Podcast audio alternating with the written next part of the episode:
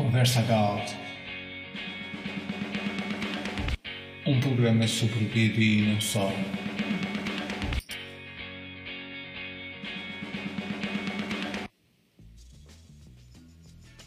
Muito bem, iniciamos mais, mais um, um programa, uh, Conversa Galt. Desta vez, o nosso convidado vai ser o Rafa Pinheiro. Bem-vindo, Rafa. Obrigado, Sérgio. Tudo bem, certinho, galera? Tudo. Então, podias falar-nos um pouco da tua relação com, com o HQ, com a banda desenhada? Então, é, é bem engraçado, na verdade, porque eu não tinha pretensão de trabalhar com isso, nunca tive na minha vida. Meu plano era fazer videojogo, como é que eles falam aí, né? videogame. Sim, sim, sim. É, mas eu, eu comecei a trabalhar com isso, tá, por causa das experiências, e eu vi que precisava de programadores, né?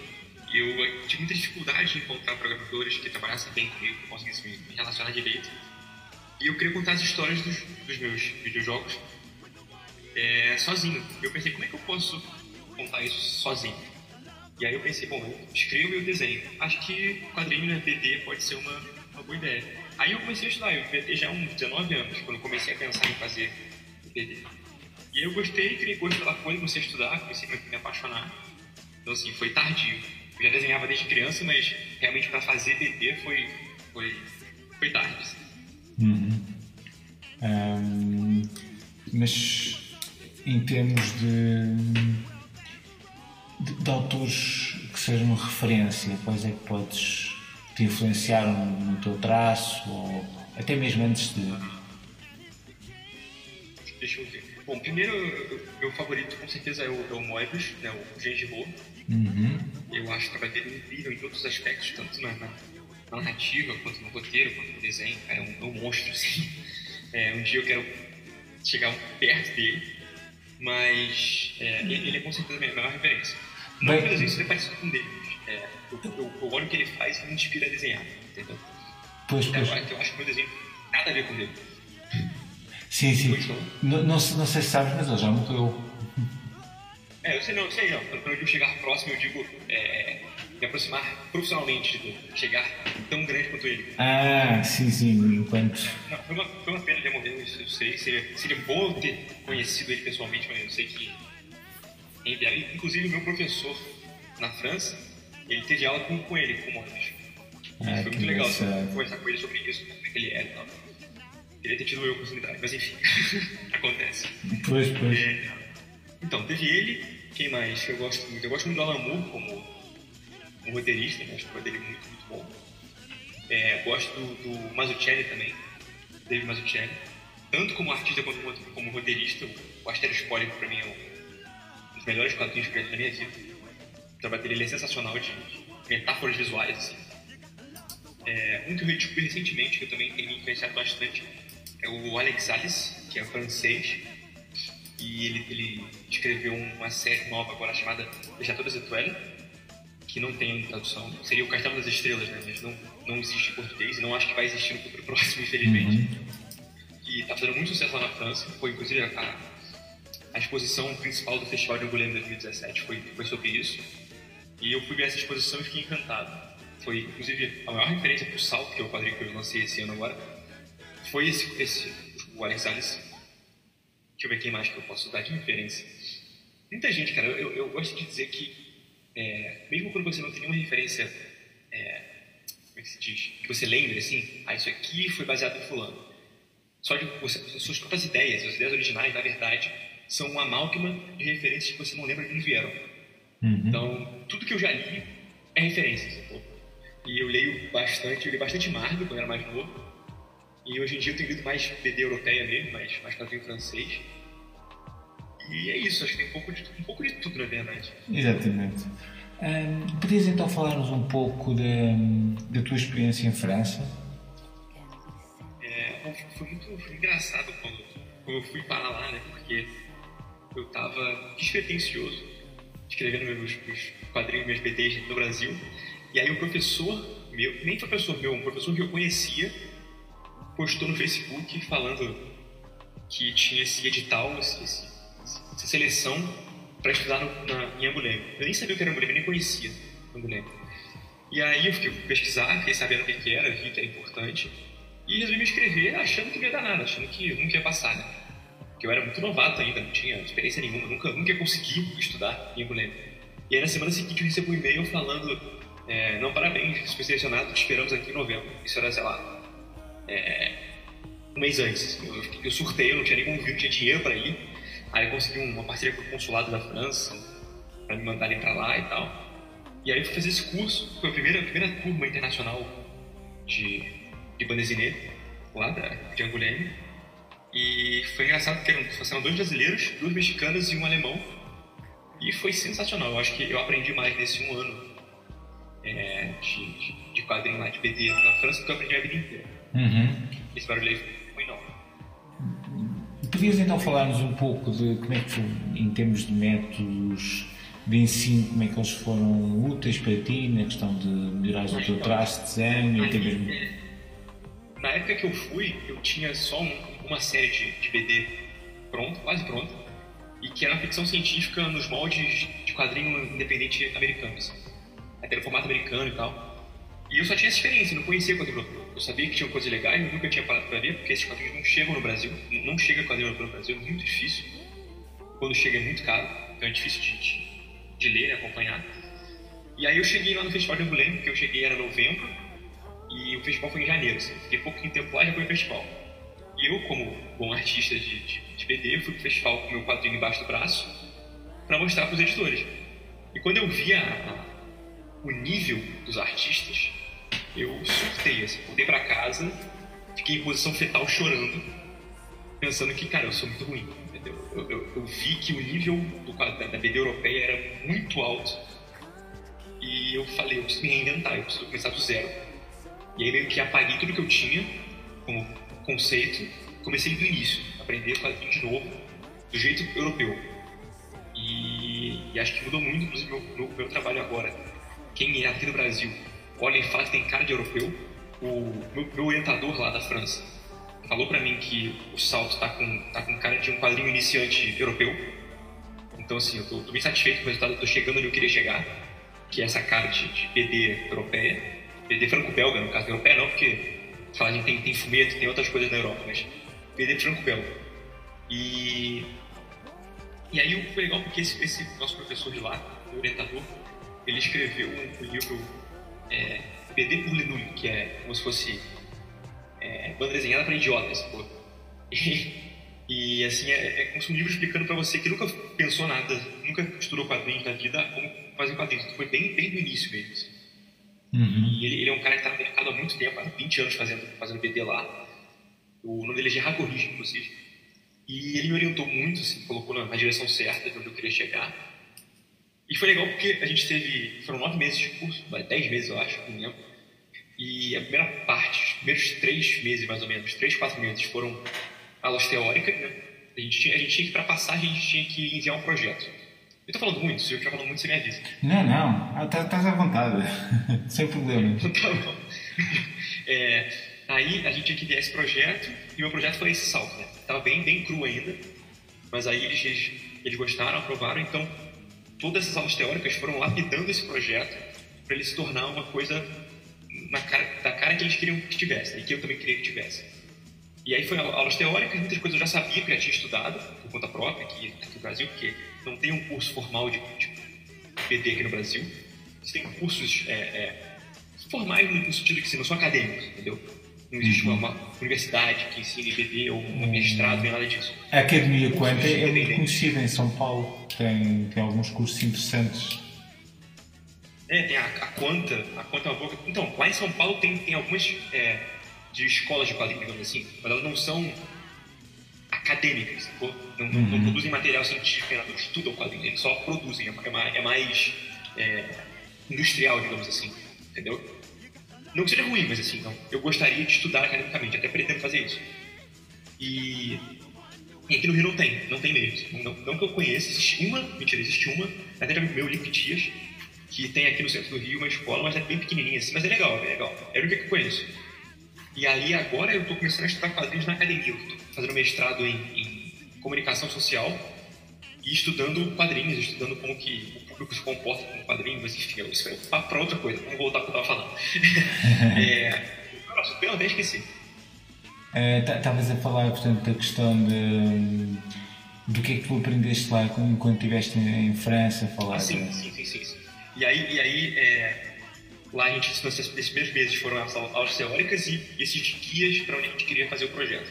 E aí, dado certo momento, as aulas acabaram, a gente tinha os workshops de vez em quando, assim, com autores é, convidados, né? A gente teve aula com o Nick Suzanne, o americano que escreveu o doutorado dele em quadrinhos, teve com o Sérgio, Sérgio Garcia, que, que fundou uma universidade de quadrinhos na, na Espanha, teve com o Ranco Coco, que é holandês, enfim, vários workshops desses, mas eram separados, assim, seria uma semana vendo isso e acabou, não era contínuo. E aí a gente ficou só fazendo o projeto. Então assim, a gente trabalhava em casa, e aí uma vez por semana, ou cada duas semanas, a gente se encontrava com, com o Gerard, só para orientação. Ele falava, ah, tá bom isso, muda isso e volta a trabalhar. Entendeu? Foi bem livre, foi, foi positivo, assim. E aí, nessa época, eu produzi muito. Eu fiz em nove meses um livro de 96 páginas, todo colorido. Então, assim, foi, foi produção frenética. Eu desenhava 10 horas por dia. E foi muito bom. É, acho, que, acho que eu falei tudo que... É, acho que de, de metodologia foi isso, assim. Uhum. É, a gente tinha pouco contato com todas as turmas, porque a gente... A nossa turma podia frequentar outros cursos dessa universidade, mas a gente não frequentava muitos deles porque eram em francês. Nosso francês não é tão bom assim. então a, a, nossa orientação era em inglês, então a gente conseguia lidar, mas as aulas em francês eram difíceis de pegar. E aí chegou uma hora que a gente começou a desistir, falando, eu, eu e meu amigo brasileiro também, Denis Mello. As mexicanas até falavam um pouco mais de francês, mas a gente não falava nada de francês. No final do curso a gente até estava falando um pouco melhor, mas a gente estava tão focado em fazer o projeto que a gente falou, ah, esquece as aulas, vamos focar no projeto e orientação para produzir isso aqui. Foi de novo mais industrial, foi mais produção e menos estudo. E foi isso. Acho que eu falei muito já. não, é sempre interessante. Até para quem não, não tem a noção. Eu já, por acaso, já tinha ouvido falar de, desses cursos em Angolema. Hum, já, tinha falado, já não tinha ouvido falar disso há, há dois anos atrás. É, porque eu acho que assim, lá existe um mestrado em, em, em BT e essa nossa turma de 2017 foi a primeira turma internacional de quadrinhos. Uhum. Não, não, é mestrado, não é graduação, é um curso que ninguém sabe o que é, na verdade. uma extensão, não sei se vocês usam esse, esse, esse nomenclatura em Portugal, mas extensão seria um curso que não é nem graduação e nem mestrado, uhum. outra coisa. Ele durou meio que um ano, mais ou menos, nove meses. É, e aí ele deu certo, e agora tem novas turmas. Então esse ano já tem uma turma nova, ano que vem vai abrir outra turma a gente meio que criou precedentes para esse curso vingar, digamos assim. Sim. Mas mestrado existe, inclusive tem um brasileiro lá, amigo meu, André, André Valente, que também faz quadrinhos, ele está fazendo mestrado lá em, em quadrinhos. O mestrado lá é bem legal. Um dia eu talvez volte para estudar de novo, não sei quem sabe. Uhum. Seria bom. É. é. então diz-me uma coisa, se calhar é interessante até para, os nossos ouvintes. Hum, portanto, para, para tentares enumerar todos os teus trabalhos que já fizeste em banda desenhada, em HQ. É, então, na verdade, eu tenho pouca coisa, porque, como eu disse, eu comecei tarde, eu faço oficialmente quadrinhos desde 2014. Então, tem três anos, quase uhum. quatro, assim. Então, não é muita coisa, eu tenho pouca, pouca produção. E eu comecei com uma série muito grande de ficção científica, chamada Tomos de Peça, Inclusive está disponível online, quem quiser ler, vai, ele vai deixar em algum lugar o link aí para vocês clicarem. Uhum. É, que é uma série muito grande, de 10, 10 revistas, que eu, foi uma péssima ideia, porque eu comecei com a série que me, me, segurou, entendeu? Eu fiquei preso na série. Eu queria mudar meu traço, eu queria mudar de, de tema, falar de outras coisas, estudar outras coisas, e não podia porque eu tinha que terminar essa série, entendeu? Então eu passei primeiro, os dois primeiros anos da minha vida como quadrinista. É, como, é que, como é que fala isso? Portugal, desenhador, né? Uh, sim, do modo geral também há banda desenhista, mas uh, do modo geral uh, é mais lixo, mais desenhador ou ilustrador. Inclusive aqui, aqui no Brasil é desenhista que fala, desenhador é, é esquisito. É. pois, também se às vezes usar a expressão no Brasil quadrinista, não é? É, que é, porque desenha, desenhista a gente fala para qualquer um que desenhe. Quadrinista é específico para quem desenha quadrinhos. Exatamente. Mas enfim, mas, é, continuando. E aí, é, eu fiz essa série que durou dois anos, terminei já. Eu tentei financiar ela por financiamento coletivo, mas deu errado, porque eu não, conheci, não era conhecido na época, não era ninguém, né? Não que eu seja agora também, mas, mas agora tem um pouquinho mais de visibilidade. E, E aí foi isso, eu fiquei dois anos fazendo sistemas de teste. Depois disso, eu comecei a fazer algumas pequenas historinhas curtas, eu fiz umas três ou quatro histórias bem curtinhas de três, quatro páginas, que também estão disponíveis online, eu vou deixar link em todos os lugares para você botar. E, e aí eu comecei o Salto, que foi esse quadrinho que eu fui lá fazer na França, que é meu primeiro livro, assim, minha, primeira graphic novel, digamos assim, meu primeiro álbum de, de BD, que está tendo uma repercussão bem legal, assim. Eu, eu tive o lançamento ontem, inclusive, a gente está gravando isso no, dia 12. Eu posso falar isso? Não? Não sei como é que vai lá. Sim, sim, sim. é, no dia 11 de, de, de, janeiro, eu fiz o lançamento aqui no Brasil. Foi bem legal, bem recebido. Eu fiz financiamento coletivo e deu certo. Eu, eu bati a meta em 120 e tantos por cento. Então, assim, foi bem legal. E é um quadrinho steampunk, uma fantasia steampunk, uma história fechada de 96 páginas e não posso falar, eu estou trabalhando em coisas novas agora, mas eu não posso falar ainda. mas por enquanto é isso, assim. Eu tenho costumes de dessa, tenho poucas histórias curtas e tenho salto. E esse ano, como que eu posso falar com certeza, é que eu vou começar o mestrado, como eu falei, né? E meu mestrado é um quadrinho sobre desenhar no bar. Então eu vou frequentar um bar aqui perto de casa e vou desenhar na mesa do bar as histórias das pessoas do bar. Vai ser bem, curioso isso. Eu, eu, vou convidar pessoas que estão no bar a sentar comigo, beber cerveja e me contar uma história. E eu vou desenhar essa história na hora ali pro cara. E eu vou postar isso online como webcomic. E aí eu quero estudar como que as pessoas se relacionam com esse, com esse material. Como é que o cara na, na internet acha esse, esse quadrinho, fica sabendo que eu faço isso ao vivo e vem pro bar para falar comigo. Ou o cara que viu fazendo no bar fica curioso e vai na internet ler, entendeu? Como eu falei, é um, um mestrado de comunicação, então eu vou estudar esse, esse, essa relação do público com a obra. E é isso, minha obra acabou. Só, só, eu só tenho isso. Sim, mas eh, essa, essa, ideia é muito engraçada do bar. Uh, espero que resulte bem. É, eu estou muito curioso para fazer isso e eu vou, eu vou poder dizer que eu estou é, bebendo no bar pela ciência. então vai, vai ser bem legal. E uma coisa que também é produção de quadrinhos, é, parcialmente, né? Não, mentira, desculpa, eu, falei, eu esqueci de uma. Eu também fiz o Pindorama, esse, agora no final do ano passado, que é uma, é uma série também mas aí eu não estou produzindo a série, eu só desenhei. Foi minha primeira experiência como só desenhista. É, tem um outro amigo meu que, que escreveu a história, e é, é uma série que ele está escrevendo, entendeu? Para cada livro ele está convidando um artista. E eu fiz só o volume 2. Então é Pindorama volume 2, que é bem legal, é uma história de ficção científica também. Eu, eu, eu meio que rodo em volta de ficção científica e fantasia, né? Tem uma história mais pé no chão, e eu pretendo fazer isso com, esse meu mestrado, entendeu? E Pindorama também está disponível em algum lugar, eu vou botar link para vocês aí. E esse, esse por enquanto não está disponível em nenhum lugar para comprar físico, só em evento comigo. Mas o, o, o salto está à, venda, tá à venda na Amazon. Não sei se chega em Portugal, não, faço ideia, na verdade. Mas aqui no Brasil está disponível também, dá para estar tá no site da editora, editora VEC, e em alguns outros sites Sará, em algumas livrarias que também não sei se tem em Portugal. É, mais português ou brasileiro, eu não sei. Sim, sim, sim. Pois é para três anos já pá, estás bastante lançado. É uma paixão que é. descobriste. Eu gosto muito de fazer. Pois é, eu, eu, eu, eu, como eu gosto muito de fazer, eu produzo muito rápido. Eu fico o dia inteiro fazendo, eu me divirto fazendo. Então. Mas então, uma coisa que eu, tava, que eu esqueci de falar é que eu tenho um canal no YouTube, né? Não sei se isso conta como. Sim, sim, sim, sim. Aliás, era uma questão que eu até. Tu tens de utilizar o canal para divulgar uma série de temas muito interessantes. Se calhar tens falar um bocadinho melhor sobre esse canal. É, sim, porque, porque assim, é, eu estava lá na França e eu comecei a estudar quadrinhos de forma acadêmica, né? E eu, como eu falei, no Brasil não tem isso. Eu, eu queria compartilhar com, com as pessoas, com os brasileiros que fazem quadrinhos, como que é essa experiência. Então eu comecei a gravar vídeos, fiz um canal no YouTube sobre produção de quadrinhos, né? Como é que é o processo, como é que é o meu processo de produção de quadrinhos. E eu gostei de fazer, comecei a receber feedback positivo, a galera estava gostando. Então eu decidi continuar fazendo. Eu voltei para o Brasil e continuei fazendo. Hoje em dia meu canal está com 4 mil inscritos aproximadamente, um pouquinho mais. E eu lanço 3 vídeos por semana sobre produção de quadrinhos, sobre estudando quadrinhos. E é legal porque, assim, parte desse meu vamos chamar de sucesso. Não posso, não sei se pode dizer sucesso, que é muito, muito pesado, não sou, não sou sucesso ainda, mas é, o, o, sucesso de, de, venda, digamos assim, do salto, foi muito graças ao YouTube. Porque eu, eu fiquei mais conhecido pelo meu canal no YouTube do que pelo meu quadrinho.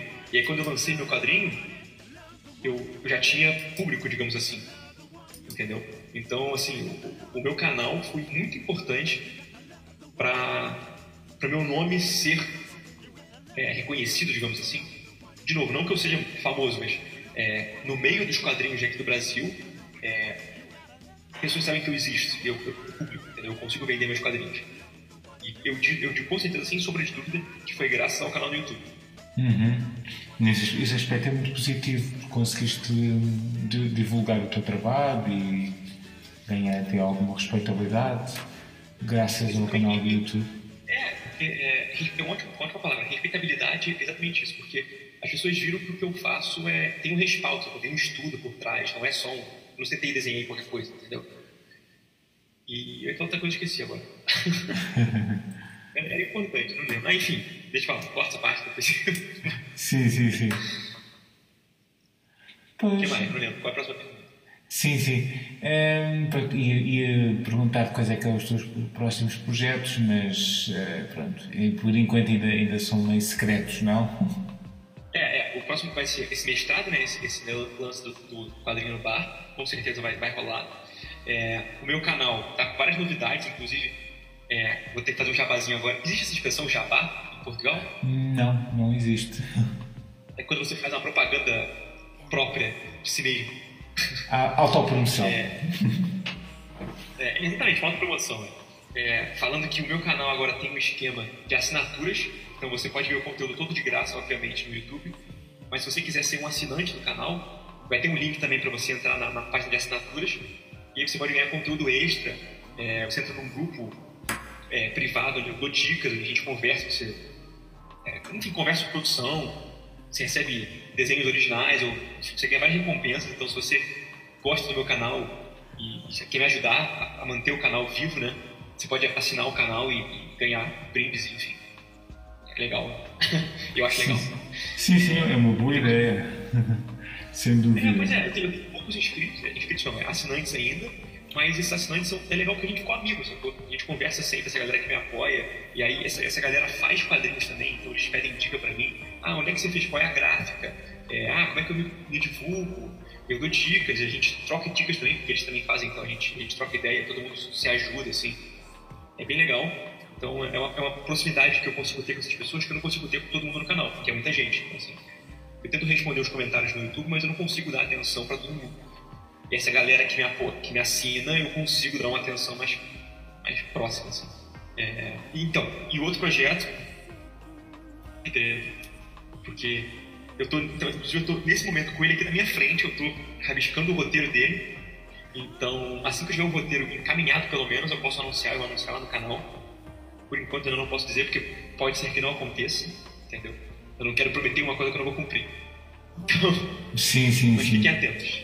Ok, fica, fica a pista. Isso. Ok, penso que os nossos ouvintes já tiveram então a oportunidade de conhecer um pouco melhor o teu trabalho. Depois, na própria página do podcast, também vão estar alguns links para, para poderem, evidentemente, seguir de forma mais aprofundada o que tu fazes. Olha, muito obrigado pela tua disponibilidade para o podcast. Eu que agradeço pelo convite. Eu te fiquei te enrolando, né? Foram uns três dias que cancelava é, é Mas depois valeu a pena. Isso é, isso é o sim, que Sim, sim, com certeza. Foi super legal. Conversa gal.